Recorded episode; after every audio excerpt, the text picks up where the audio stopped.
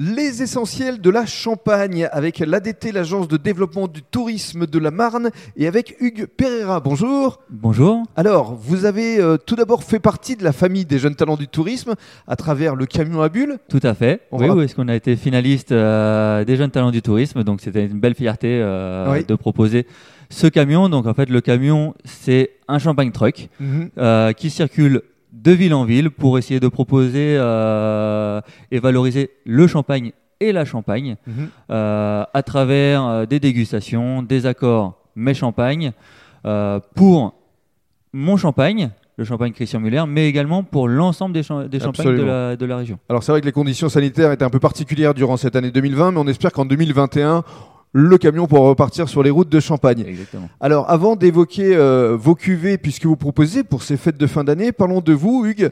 Alors, on est ici à Mailly-Champagne.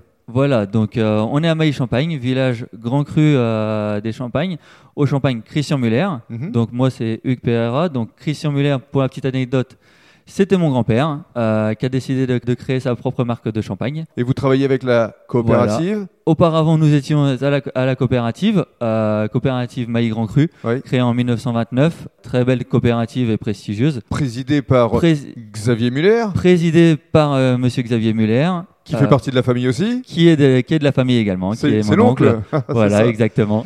Alors, aujourd'hui, donc, vous avez euh, repris euh, l'exploitation depuis combien de temps, Hugues? Alors moi j'ai repris l'exploitation depuis une dizaine d'années. Mhm. Maintenant, où est-ce que j'essaie de, de développer la, la marque euh, du champagne Christian Muller? euh, à travers des cuvées qui, qui nous ressemblent, qui me ressemblent, à travers une, une viticulture euh, durable, euh, respectueuse de l'environnement, en évitant les, les intrants. Alors, justement, on va euh, détailler euh, les cuvées dans le cadre du deuxième podcast.